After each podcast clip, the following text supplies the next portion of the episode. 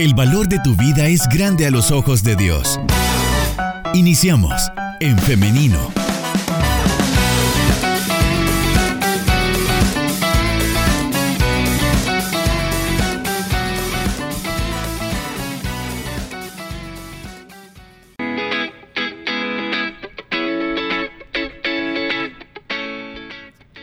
9 de la mañana con 49 minutos. Estamos de regreso con más de En Femenino y estamos listos para dar inicio con la entrevista. Bienvenido, pastor. Eh, Dios le bendiga, hermana. Gracias por la invitación. Para mí es un privilegio siempre estar acá en este espacio que sabemos que no solo nuestra congregación lo oye, sino en todo el país y hermanos eh, también afuera.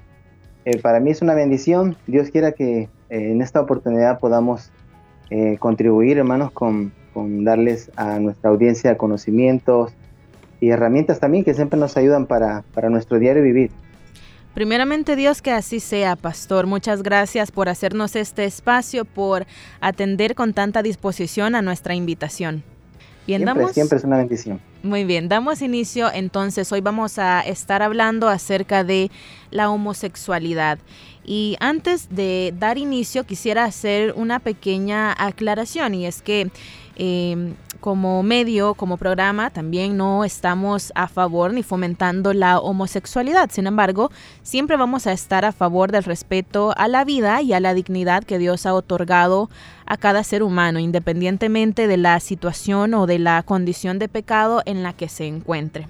Por eso, pastor, eh, queremos ya iniciar preguntando, ¿debemos ayudar a una persona homosexual o debemos esperar a que él o ella busque ayuda? Es decir, ¿debemos tomar la iniciativa? Yo creo que sí, siempre tenemos que tomar iniciativa. Existen las dos alternativas.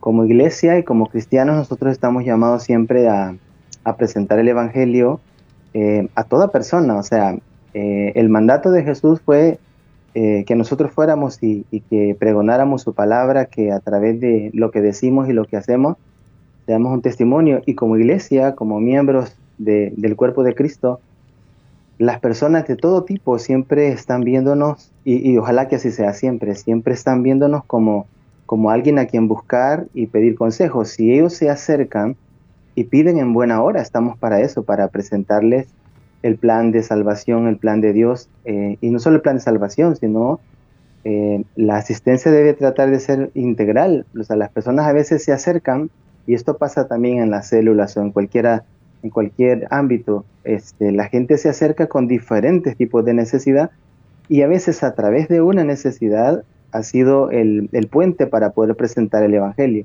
Sea que las personas busquen, también la iglesia tiene que ir y a buscar porque el Señor nos manda a buscar a los que están perdidos. Entonces, independientemente sea alguien eh, homosexual o no, em, la misión de la iglesia es llevar el Evangelio a toda criatura. Pastor, ¿es la homosexualidad un pecado? Sí, la Biblia lo define como un pecado. De hecho, no solamente la homosexualidad, Dios, y en esto quiero que, que como oyentes, todos los que estamos hoy en sintonía, hagamos mucha conciencia con relación a esto.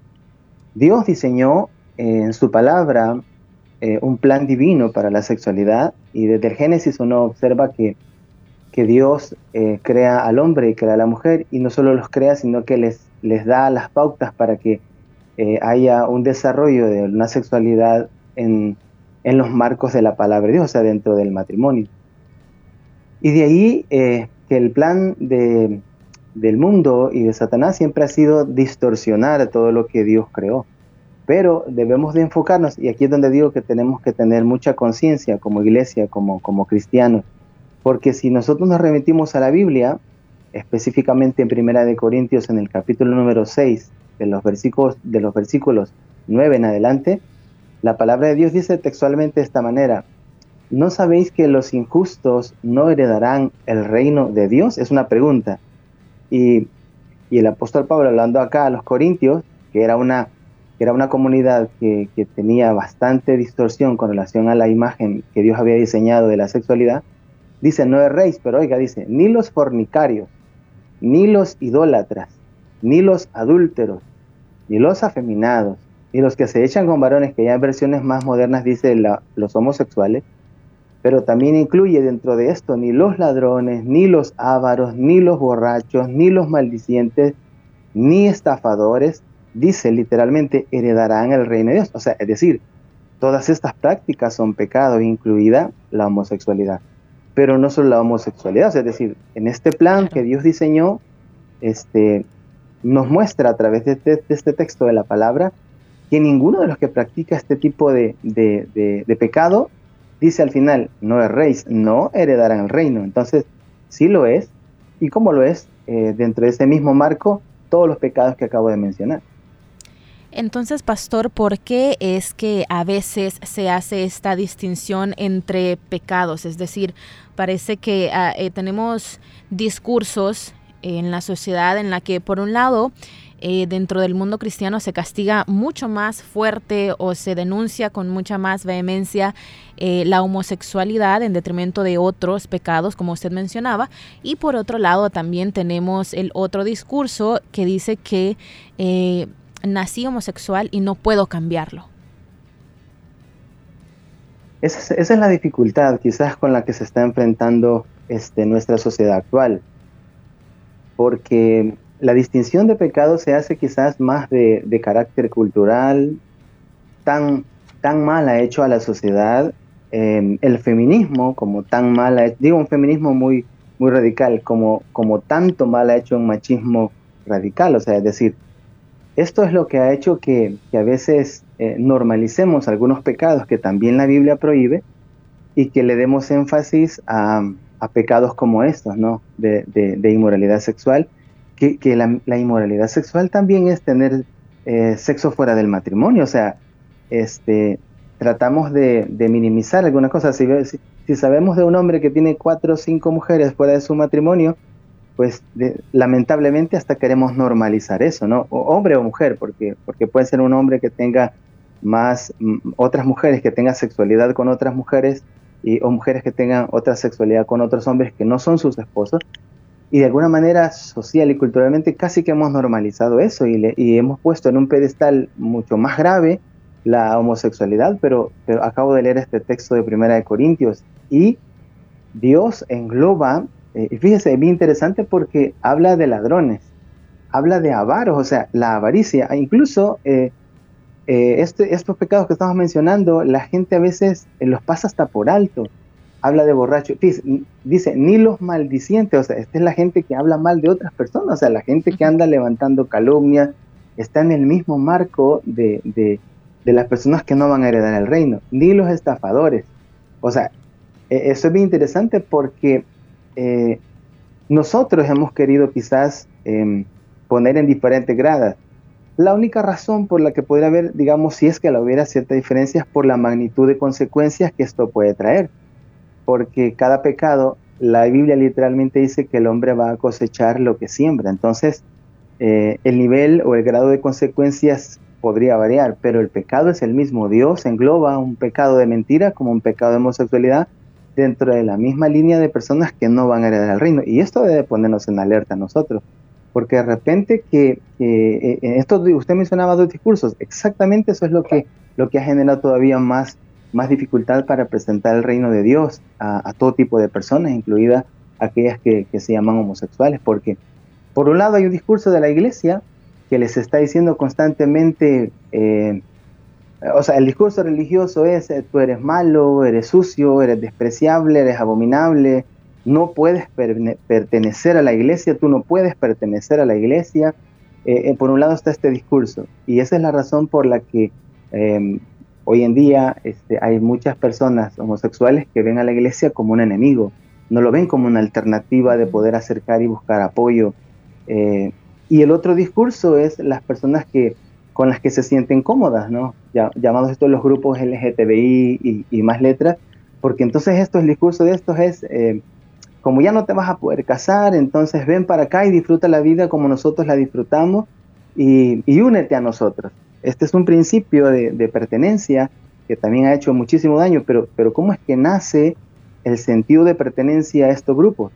Porque mm, este tipo de personas no encuentran eh, una mano que se extienda, una palabra que se pueda hablar, una guianza, un acompañamiento, sino que lo que han encontrado es ese discurso de rechazo que le dicen, eh, aquí, aquí en la iglesia te odian porque Dios te odia, así como eres, Dios te odia y, no puedes pertenecer. Y ojo, ojo, porque una cosa es, esto es bien, bien, bien importante que lo podamos eh, entender, una cosa es alguien que practica la homosexualidad y otra persona que no practica la homosexualidad, sin embargo, en su interior hay luchas de emociones, de sentimientos de atracción hacia otra persona, pero no, son, es diferente, es alguien que tiene una lucha, que está batallando con sus pensamientos, con sus emociones, y fíjese, voy a decir esto, eh, muchas de estas personas están dentro de las iglesias, o sea, eh, con, con, tremendos problemas de, confusión, de, luchas internas, y no por eso sean homosexuales, es decir, el homosexual es alguien que tiene una práctica homosexual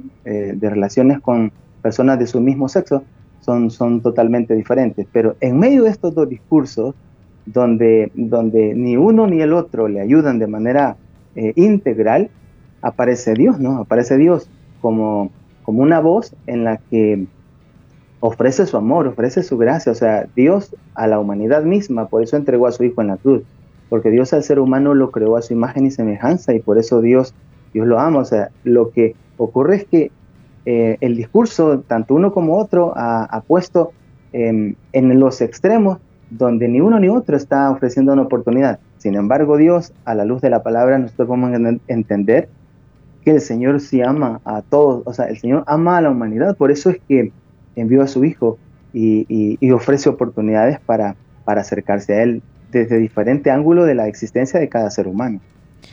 Hemos acordado entonces en que la homosexualidad es un pecado. Ahora quisiéramos, quisiera que abordáramos este último discurso que le comentaba un poco más a profundidad, es decir, em, así nací, nací homosexual. Este es un argumento, es un discurso falaz, pastor. ¿Por qué podríamos catalogarlo así? Em, desde el punto de vista científico, eh, todavía no hay ninguna conclusión, de hecho no la hay. Y espiritualmente hablando creo que nunca la van a encontrar. Em, algún argumento científico que, refuerce la idea de creer que una persona puede nacer así. A la fecha de hoy, al menos de lo que yo he podido leer, y no hay ningún argumento científico que diga que una persona este, nace siendo homosexual. Pero aquí quiero hacer un paréntesis yo, y eso es que, que tenemos nosotros eh, que ir tratando de, despertar el pensamiento, de ir tratando de despertar em,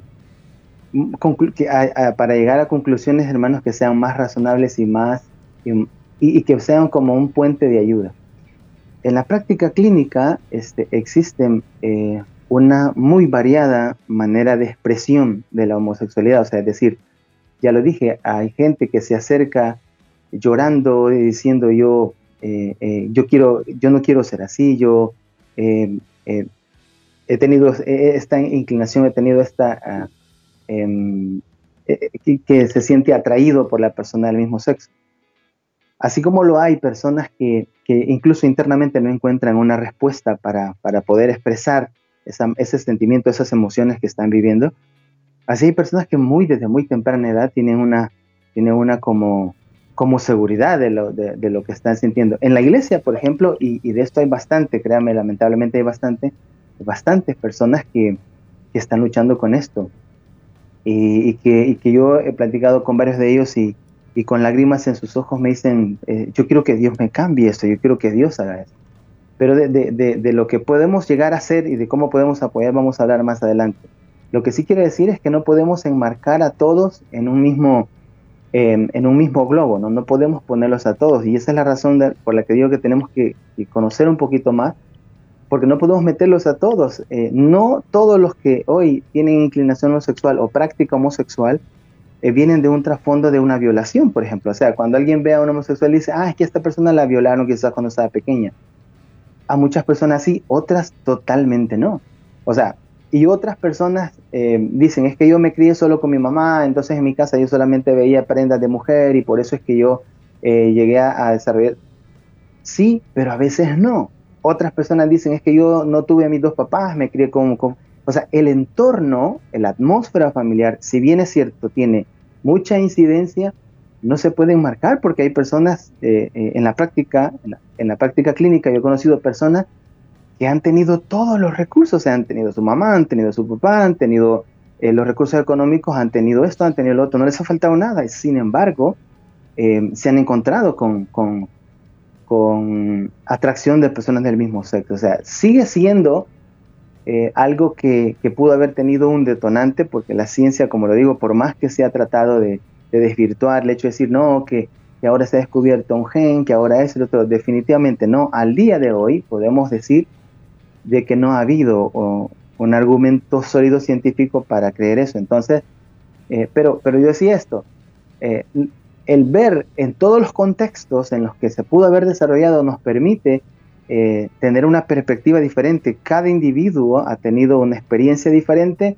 y cada individuo ha tenido un desarrollo de la sexualidad diferente. Por eso es que, no, no ayuda el hecho de encajonarlos a todos. O sea, es homosexual, entonces es así. Porque eso va a impedir que busquemos alternativas más integrales para poder ayudarle. Pastor, ¿cuál debe ser entonces la posición de la iglesia? Es decir, con base a los principios y valores del reino de Dios, ¿la iglesia debe rechazar o abrazar? La iglesia y cada miembro que pertenece a la iglesia, como el Señor lo dijo, estamos nosotros en la necesidad y en la demanda de Dios de amar. O sea, el más grande pecado es no amar. O sea, eh, no estamos abrazando ni, ni, ni, tolerando en el sentido eh, bíblico, o sea, porque hay, hay normas de Dios que no son negociables. O sea, e, eso la iglesia tiene que entenderlo muy bien, pero tampoco debemos nosotros de, siempre debemos de procurar ver detrás de, de, esta conducta a la persona que está ahí, a la persona que Dios le dio vida, a la persona que Dios creó, a la persona que Dios quiere restaurar, a la persona que Dios quiere darle vida eterna. Y en base a eso, la iglesia debe de tener mucho más apertura hacia, no, no, no de tolerancia a la conducta o a la práctica, sino a la persona misma, porque la persona misma es la que tiene dignidad. Si no, entonces, ¿cómo vamos nosotros a llevarles el Evangelio a estas personas? O sea, es decir, eh, es como si, como si al llegar a la iglesia nosotros estuviéramos haciendo un cuestionario en la entrada, no diciendo, ¿quiénes fueron ladrones? Ah, pues los ladrones se van a sentar de este lado. ¿Quiénes han sido violadores de niños? Pues los violadores de niños se van a sentar de este lado. Eh, y, nadie está haciendo tolerancia sobre, sobre alguien que viola niños, ¿no? sobre alguien que, que tiene algún tipo de drogadicción, que es un adicto. El Evangelio nosotros se lo llevamos a ellos a veces hasta con más urgencia cuando decimos, mire, háblele a mi familiar porque, porque él es drogadicto, porque él es, porque él es delincuente, porque él es pandiero. Entonces hasta vemos la urgencia de llevarles el Evangelio. Pero ¿qué pasa cuando alguien dice, hermano, quiero que llegue a mi casa? Fíjese que mi hijo me ha, me ha confesado que es homosexual debe de ser la misma urgencia, o sea, la iglesia tiene que mostrar el amor de Dios y si no estamos mostrando el amor de Dios, entonces la misma Biblia dice que vamos a ser como un metal que resuena, que, que no va a ser de mayor cosa el que hagamos eventos, el que hagamos esto, que tengamos una iglesia grande, si no llevamos el amor a toda criatura. O sea, es decir, la iglesia tiene que abrir, y, y ahí es donde hemos fallado a veces como iglesia, ¿no? Porque si entra a la iglesia alguien vestido así, o porque hay, hay, hay un, un, tipo de homosexual que, que, no cambia su vestimenta, o sea, podrían haber muchos en de nosotros y, y, no lo sabemos, porque no todos tienen la, intención de cambiar su forma de vestir y, hacer cambios físicos. Pero ¿qué pasará si alguien llega y, y, notamos que es, por ejemplo, una mujer o un hombre, pero que su vestimenta y su apariencia es, es diferente? Entonces, ¿cómo vamos a actuar? ¿Vamos a rechazarlo con la mirada? ¿Vamos a despreciarlo? Porque esto precisamente es lo que más daño ha hecho desde la iglesia. Debemos de preguntarnos, todos los que estamos escuchando hoy este programa, padres de familia, iglesia, todos debemos de preguntar eh, ¿qué, hemos hecho quizás o, o, qué no hemos hecho bien para, que, para, para influir de manera negativa en, en la en la identidad sexual de estas personas, o sea, qué hemos hecho como iglesia, qué hemos hecho como padres, qué hemos hecho como vecinos, qué hemos hecho como amigos y familiares para contribuir de manera negativa en la identidad sexual de esta persona. O sea, desde ahí debe de nacer la intención este, natural de querer contribuir para, para también buscar una solución.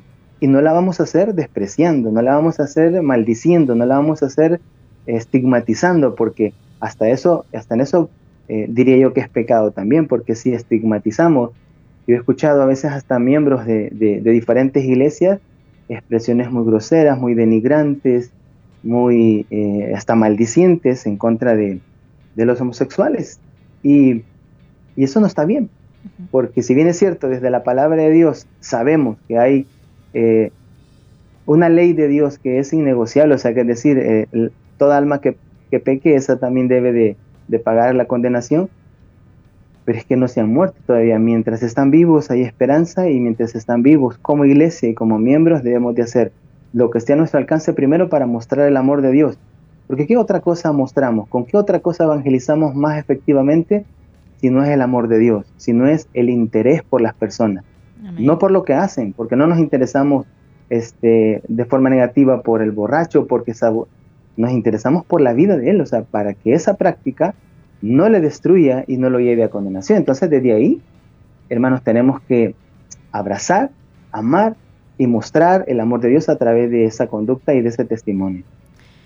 Hay un, em, un fenómeno social que se está dando en la actualidad. Eh, esto inició también o se le dio mucha fuerza, mucha visibilidad en Estados Unidos en la que hay muchas personas que se identifican como homosexuales en condición de calle.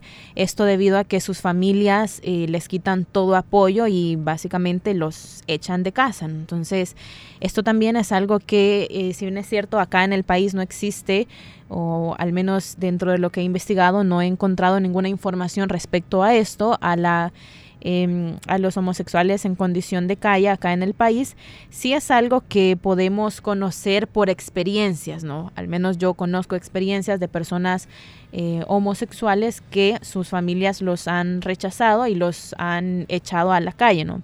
Por eso quisiera que habláramos acerca de cuál debe ser el papel de la familia al darse cuenta que uno de sus seres queridos se identifica como homosexual.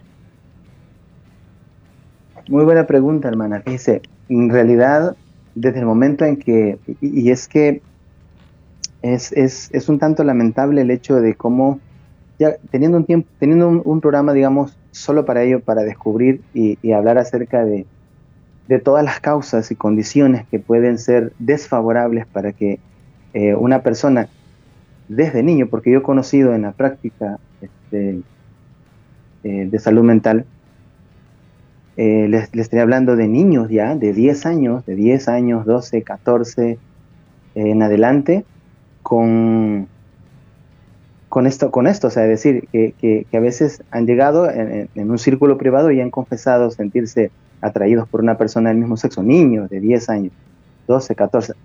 Ahora, aquí, este, por eso digo, necesitamos un programa más, porque eh, aquí, por ejemplo, tiene mucho que ver el sentido de, de la construcción de la personalidad de un niño, en las etapas del desarrollo, porque es que desde, desde los 10 años y ahora hoy se sabe, esto lo mencionaba yo en un culto jóvenes que tuvimos una vez en nuestra iglesia, ahora hoy se, sabe que, el cerebro de, la, de la persona, el cerebro humano, termina de desarrollar alrededor de los 24 o 25 años. Entonces, esa construcción de la personalidad que va desde las primeras etapas del desarrollo, de los 10 a los 18 años hay hay un volcán, hay una erupción de, emociones, de sensaciones, de confusiones, donde está en pelea la construcción. Y aquí es donde es fundamental el apoyo de los padres, de los cuidadores, de la iglesia, hasta de los vecinos. O sea, es decir, porque está en una etapa de, de confusión, de construcción de su identidad, de construcción de su personalidad.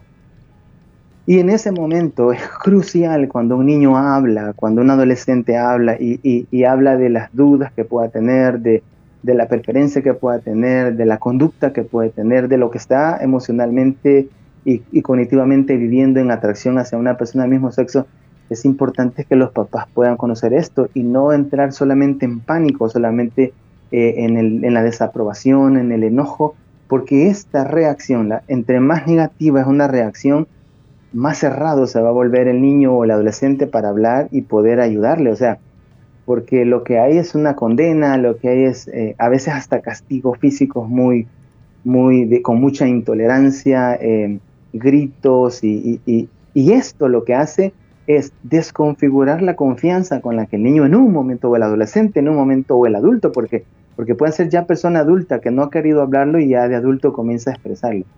Es importante que aquí la familia eh, sea su principal eh, red de apoyo. ¿En qué sentido? En que lo vean tal cual como deben de verlo. Y esto aunque sea un padre cristiano, en realidad le digo yo, hermano, me, me he encontrado con muchos casos de estos en los que eh, a veces de, manera muy, muy positiva los padres se han acercado para, pedir ayuda, están preocupados y esa debe ser la reacción, o sea, una reacción de decir, hijo o hija, este, nosotros somos tus papás, o sea, em, esto que estás viviendo vamos a buscar apoyo juntos, vamos a buscar apoyo para ti, pero cuando ocurre todo lo contrario, los empujamos, a veces ni tan siquiera hay que echarlos, que ocurre, eso que usted mencionaba, acá nuestra, en nuestro país. Ocurre, dentro de la iglesia más ocurre, lo primero que es es un abandono, es echarlos a la calle, es que, que los abracen, que los reciban en los lugares más inapropiados, o sea, en, en estos grupos. En, lo mismo ha ocurrido con el fenómeno de pandilla, por ejemplo, que, el abandono, esto es, es, crucial, el abandono, o sea,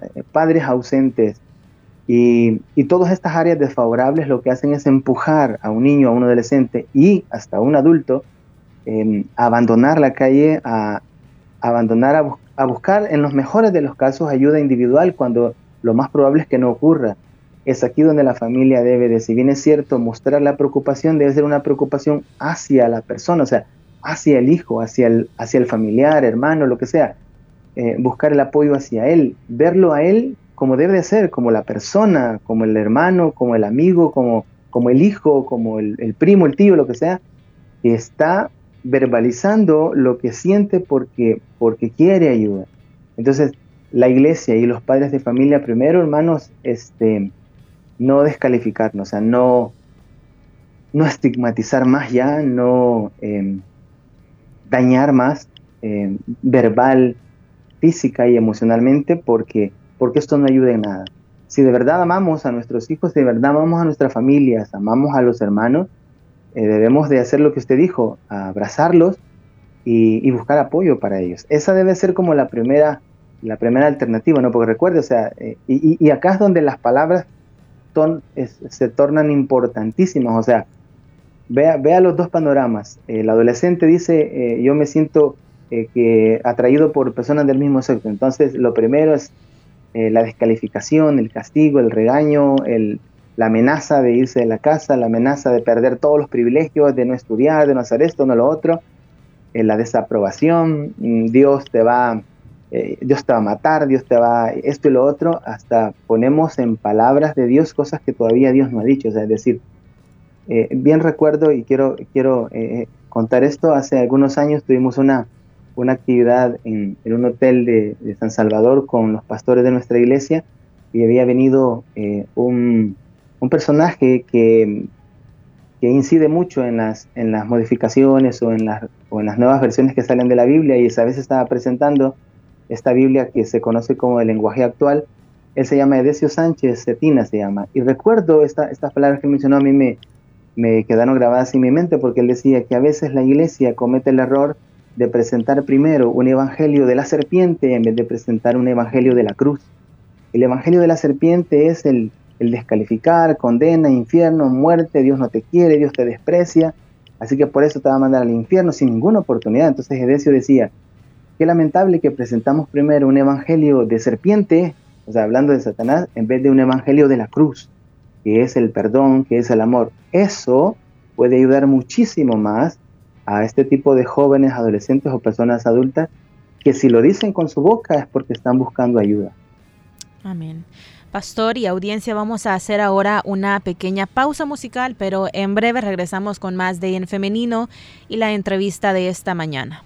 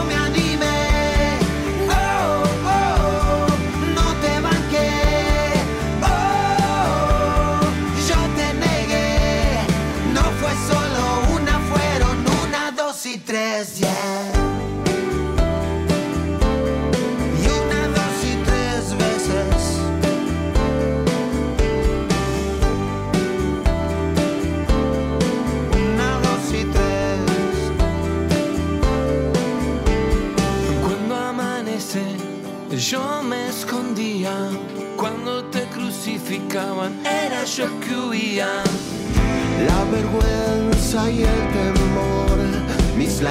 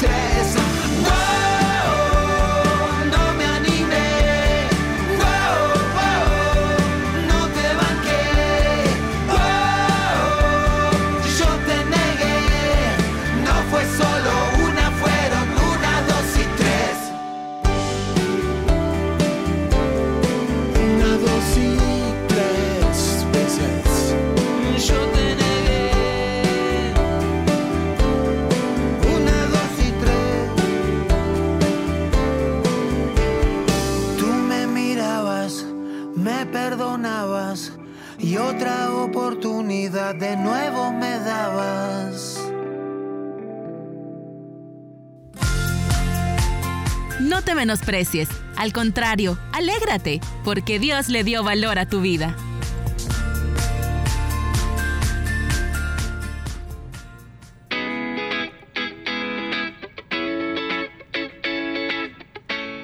Estamos de regreso con más de En Femenino. Muchas gracias por estar en nuestra sintonía y estar también participando con nosotros. Sus opiniones, sus consultas enriquecen nuestra conversación.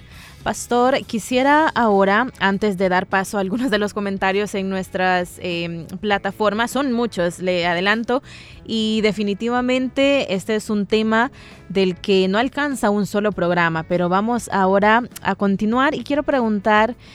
¿Existe la homofobia y si es así, cómo se expresa? Fíjese que en cuanto a eso, este, bueno, sí podríamos decir que hay una especie de rechazo. La palabra homofobia como tal, em, quizás en, manuales de diagnóstico, quizás no, no hay. Sí existe la palabra fobia, que es em, temor hacia muchos tipos de, de expresiones de que van desde, desde cosas, animales y esto. La, palabra homofobia se ha acuñado precisamente, creería yo, desde, desde los grupos que, apoyan y que están eh, luchando por lo que ellos llaman sus derechos. Em, pero sí lo que creo yo que existe es una especie de rechazo este, que tiene varios niveles. Porque homofobia, la palabra homofobia es bien complicada, o sea, es decir, este, no, no porque alguien, eh, a los evangélicos nos llaman homofóbicos y no lo somos, o sea, que nos llaman homofóbicos porque, porque a la luz de la palabra de Dios nosotros buscamos otras maneras de expresión como las que Dios ha dejado, otras maneras de expresión de la sexualidad como Dios lo establece, como Dios lo manda, entonces, pero como, pero si yo no, si yo no comparto la manera en que estos grupos quieren tener su libre manera de expresión de la sexualidad, si yo no lo comparto, entonces me tildan de homofóbico. Entonces, esa palabra como tal creo que ha sido acuñada desde estos grupos. En los manuales de diagnóstico creería yo que todavía no existe. Aunque así como van las cosas, hay mucha presión para que la haya, pero entendámoslo mejor como, como una desaprobación de, de, este estilo de vida, de esta práctica de la sexualidad de la cual eh, bien hacemos nosotros como iglesia en no compartir, porque comprendemos que Dios diseñó una manera eh, santa de realizarlo. Entonces, em, sí existen varios niveles de, desaprobación y de rechazo, y ahí es donde nosotros tenemos que tener cuidado como iglesia, porque, porque una cosa es que no estamos, em, eh, que estamos en desacuerdo, eh, y todos tenemos el derecho de estarlo, todos tenemos el derecho de estarlo, en desacuerdo eh, por este tipo de práctica, y otra cosa es la persona como tal. Entonces tenemos que aprender a separar eso, porque ya lo dije, el texto que leímos lo menciona, o sea, a los maldicientes Dios los pone en el mismo, en el mismo grupo de personas que no van a heredar el reino, y los maldicientes podrían ser dirigidos estas maldiciones o esta expresión de odio, eh, y un odio a veces muy remarcado, ¿no? Eh, hacia estos grupos.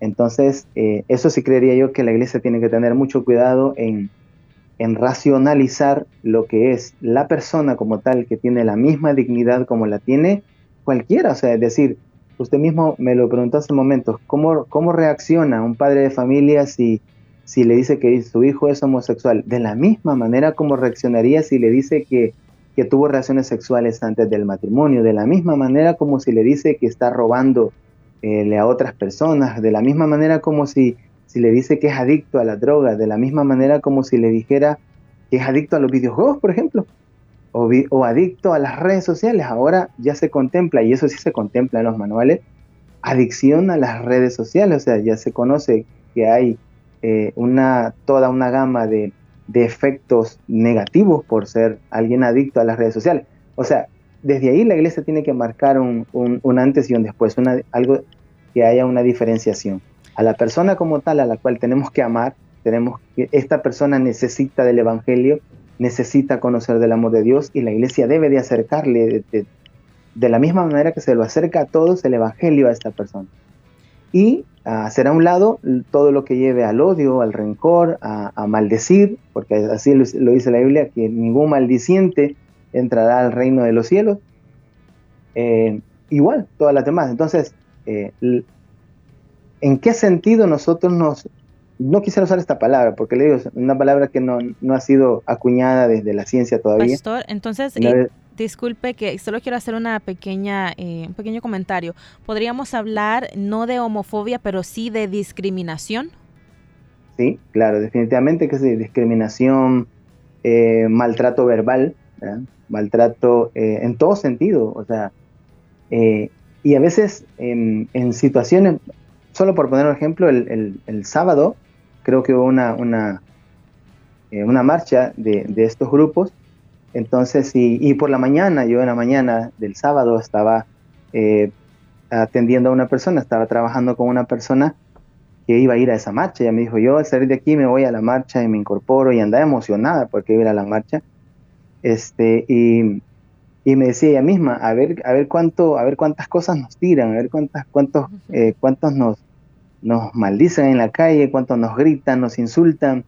Entonces, eso eh, definitivamente es un nivel de, discriminación que puede ser eh, elevado, ¿no? Hasta, querer golpear físicamente. Ahí este, es donde la iglesia no debe de, de, ni ensuciar su mente, su corazón, ni sus manos. Es decir, hacer el trabajo que nos corresponde y, viendo a la persona como un ser creado por Dios que necesita del amor de Dios y el odio eh, o, la discriminación ni a ellos ni a nadie, porque podríamos estar discriminando hasta dentro de la iglesia a las mujeres, por ejemplo, las mujeres han sufrido una enorme discriminación si hoy se ha avanzado por las grandes misericordias de Dios, pero, pero las mujeres eh, y, otras eh, áreas dentro de, la sociedad han, han recibido discriminación, ni ellos ni nadie. ¿Cómo un cristiano puede darse cuenta de que está en el límite de caer en la discriminación al utilizar expresiones o, acciones denigrantes contra una persona homosexual? Sí, tiene que, tiene que revisar sus pensamientos desde ahí. O sea, el ser humano piensa, después siente y después actúa. Así, así es la, la tríada, se le conoce. Así es el triángulo de, de accionar del ser humano. Piensa, siente y actúa. O sea, entonces, primero revisar sus pensamientos, que no, que no sean pensamientos que, que lo lleven a, odiar, a tener a tener, eh, a discriminar, a juzgar sobre todo esto, a juzgar. Fíjese, en la palabra de Dios no hay, este, no hay historias que las podamos relacionar en donde Jesús haya tenido que, lidiar con una situación como esta, pero sí hay de otra naturaleza donde ha habido mucha discriminación. Aquel texto eh, de Juan en el capítulo número 8 de aquella mujer que fue sorprendida en adulterio, dice la Biblia que cuando estos hombres toman a la mujer y la ponen delante de Jesús era para, para probarlo, para ver qué él decía. O sea, él quería, es como que si nos hubieran llevado nosotros, a todos los hermanos a la iglesia y nos hubieran puesto allí en la calle de la, de la marcha del sábado, ¿no? Y hubiéramos estado, hubiera sido una buena prueba. Y ponernos todos ahí a ver qué pensábamos, a ver qué sentíamos y a ver qué hacíamos. Cuando le tocó a Jesús una situación como esta, que lo más cercano a que hay es el, caso de esta mujer que fue sorprendida en adulterio, y que era, era una práctica de la sexualidad fuera de del margen que Dios había diseñado, o sea, lo más parecido es esto. Y, y, dice la Biblia que cuando ponen a la mujer, Jesús les dice a la gente que estaban ahí, le dice, eh, si alguno de ustedes está libre de pecado, entonces sea el primero en arrojar una piedra. Y ahí dice la Biblia que literalmente comenzaron a trabajar los pensamientos de ¿a qué estaban trabajando su pensamiento? Hicieron un recordatorio, su memoria hizo un recordatorio de sus acciones. Entonces, eso es lo que tenemos que hacer nosotros frente a estas a este tipo de manifestaciones y a este tipo de conductas y, forma de elegir de estas personas. O eh, primero pensar, pensar, luego sentir. Y dice la Biblia que ninguno de los que estaban ahí se halló en valor de, tirar una piedra y se fueron todos. O sea, lo que tenemos que hacer es autoevaluarnos nosotros. No podemos estar juzgando a alguien por algo de lo cual nosotros mismos podríamos estar desaprobados. Porque no hay nada más injusto en la vida de un ser humano que ponerse en, el, en, el, en, el, en la posición de juez. Nadie, la Biblia dice que nadie ha sido llamado a estar en posición de juez, solo Dios. Es más, en este momento Dios, Jesús, que era el juez, le dice a esta mujer, mujer, ¿dónde están los que te, los que te acusaban, los que te querían juzgar, los que te querían gritar todo tipo de maldiciones y, tirar piedras también? Y la mujer le dice, ninguno. Y aquí fíjese la palabra clave de Jesús en la Biblia. Él le dice, ni yo te condeno. Eso sí, aquí viene la, la, parte importantísima que es la que nos sustenta a nosotros los cristianos. Eso le dice, vete, pero no peques más. O sea, la conducta esa conducta que tienes es la que yo desapruebo, pero a ti yo te amo. O sea, entonces vete y no peques más. Pero Dios, que sí tenía la capacidad de juzgar, la juzgó diciéndole, yo no te condeno. Entonces, ¿por qué la iglesia tiene que condenar a alguien? Ni por, ni por homosexual ni por nada. O sea, no estamos en posición de jueces. Estamos en posición de mostrar el amor de Dios y de, y de ayudarle a las personas. Entonces, ¿qué hacen los hermanos? Júzguense. Juzguémonos nuestros pensamientos, lo que sentimos. Y si estamos con odio, con, con, enojo, con, con resentimientos, con, con deseo de burla, con deseo de, de hacer bullying, con deseo de... entonces mejor suelte, sí, entonces mejor suelte sus piedras y, y busquemos para, para representar a Dios de otra manera. Es bueno entonces que como cristianos nos hagamos la pregunta, ¿qué haría Jesús en esta situación? Definitivamente. Esa es la palabra con la que podemos nosotros andar todos los días en nuestra mente. ¿Qué haría Jesús si, si, viene, si, viene un hijo y le dice, papá, mamá, quiero confesarte que yo soy homosexual, que, que soy lesbiana, que soy lo que sea? ¿Qué haría Jesús? Papá, yo soy un drogadicto, ¿qué haría Jesús? En cada situación, pensar qué es lo que haría Jesús. Y muy seguramente eso nos ayudaría eh, a tomar mejores decisiones. Son varias preguntas, podríamos preguntarnos. ¿Qué haría Jesús? Sería una. La otra sería, ¿en qué beneficia mi, mi, conducta en si me acerca o me aleja a Dios? O si acerca o aleja a Dios a la otra persona. ¿En qué ayuda? ¿En qué no ayuda? Y eso nos permitiría quizás eh, cuando ha bajado la parte emocional, porque una noticia como esta no es que nos vamos a poner a reír, ¿verdad? No es que la vamos a aplaudir tampoco, o sea, alguien, un padre puede sentir triste, es normal, o sea, son nuestras emociones. Eh, desalentado, eh, sin, sin, sin rumbo, sin qué hacer. Pero cuando ha pasado la emoción, es cuando debemos de usar la razón, que es la que Dios nos ha dado. Las emociones nos, nos embargan un momento, pero luego bajan. Cuando entre más rápido subamos esa emoción a la razón, entonces la emoción baja y nos deja en una posición más óptima para tomar decisiones. Y ahí tomamos las decisiones que hay que comenzar a hacer para asistir a estas personas, sobre todo si están pidiendo ayuda y si no la están pidiendo, también. A mí me, quiero decir esto rapidito, a mí me sorprende un hermano que, que dice que es un hermano de nuestra congregación, que él tiene eh, varios amigos que son personas que se han declarado homosexuales. Entonces él me dice que, que cuando él no ve esta conducta en ellos, tiene eh, un, un, estilo de vida normal. Él va a tomar un café con ellos, él sale con ellos, los lleva a algunas reuniones, hace esto, lo otro. O sea, él me dice, esta es la manera que había encontrado de que en algún momento el Señor va a hacer la parte de él. Yo estoy haciendo mi parte, soy amigo, soy, soy un buen vecino, soy un buen hermano, soy alguien que está ahí no para juzgar, sino para ayudar. Y lo demás, dejémoselo a Dios, que Él, él tiene poder suficiente también para transformar. Pastor, esta, esta experiencia que nos acaba de compartir va muy en concordancia con una opinión que nos comparten a través de nuestro WhatsApp. Nos dice una oyente, yo me estoy educando mucho respecto a este tema y he comprendido que no soy yo la que va a cambiar a las personas, yo soy solamente una herramienta que Dios va a utilizar, pero si lo estoy haciendo desde el odio, desde la discriminación, mejor me aparto. Este es uno de los comentarios. También nos dicen por acá, Em, excelente tema, los felicito por tocar este tema tan delicado y quiero compartir mi experiencia respecto a esto. Yo pertenecí a la iglesia hasta el momento en el que un pastor supo de mi vida pasada, la homosexualidad, y viví discriminación a tal punto que fue desde el púlpito. En la iglesia existe mucha homofobia, nos comenta lamentablemente, y nuevamente nos dice que eh, felicidades por tocar este tema. Tenemos también muchas preguntas, pastor, muchos comentarios. Em, bueno, podríamos hacer una segunda parte de este tema si así eh, usted también nos acepta la invitación, porque hay muchas preguntas que me parece que no tiene desperdicio atender a cada una de ellas. Claro, con gusto, hermana, con gusto. Podemos hacer dos, tres partes. Es, es un tema muy, muy complejo pero lo que la hermana dijo en su primer comentario es, es, tal cual, o sea, no podemos, esto debemos entenderlo desde cualquier ángulo, desde cualquier, desde el ángulo de la familia, llamémoslo así, hay padres que quieren cambiar a sus hijos, o sea, y yo entiendo la buena, la buena, la buena fe con la que lo hacen, pero, pero desde el punto de vista eh, terapéutico, por ejemplo, nosotros no podemos controlar a nadie, no podemos arreglar a nadie, no podemos arreglar a ninguna persona, no podemos controlar a ninguna persona. Quizás en este sentido la prioridad es tener una buena relación con ellos, una buena realidad, una buena relación, la que sea, de familia, si es familiar, de amistad, si es de amigos, de compañeros de trabajo, si es compañero de trabajo.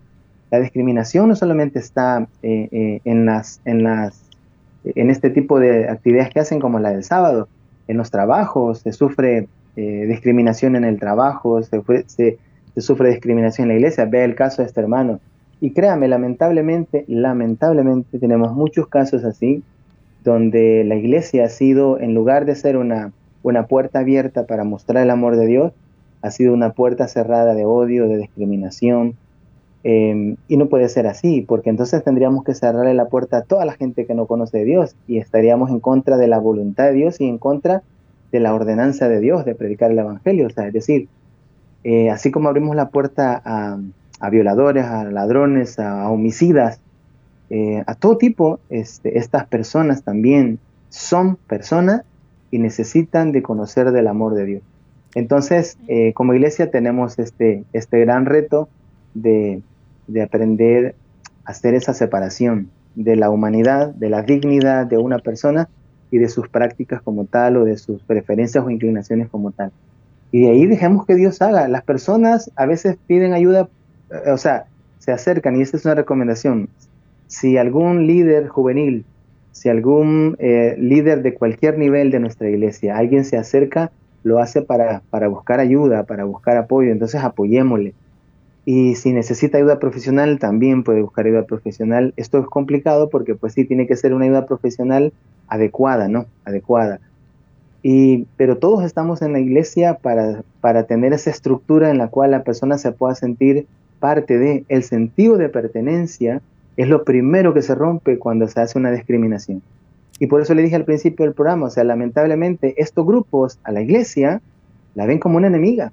¿Pero por qué? Porque es recíproco, o sea, desde la iglesia se ha visto como una amenaza, como, como, como una enemiga. Entonces no, o sea, no, no somos enemigos de nadie, somos portadores de un mensaje de redención, de salvación, de restauración, y eso es lo que debe de ofrecer la iglesia desde cada miembro a la cual pertenecemos todos nosotros.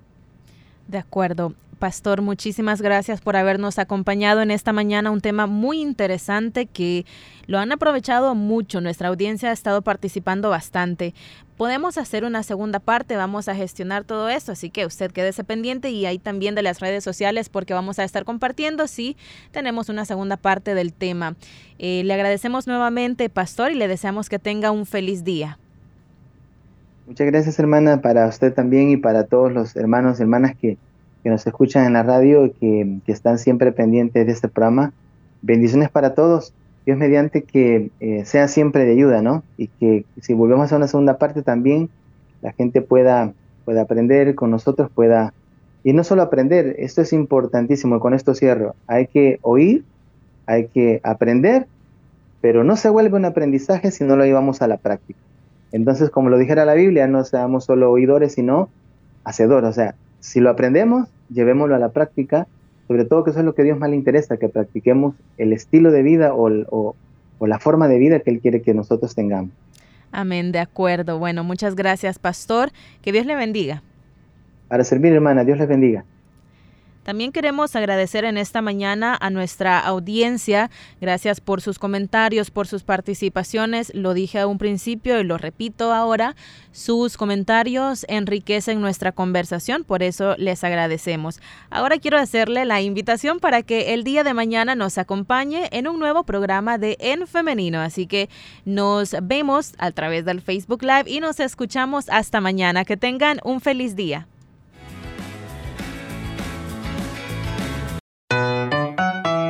Construye tu vida con pensamiento propio. Hasta la próxima.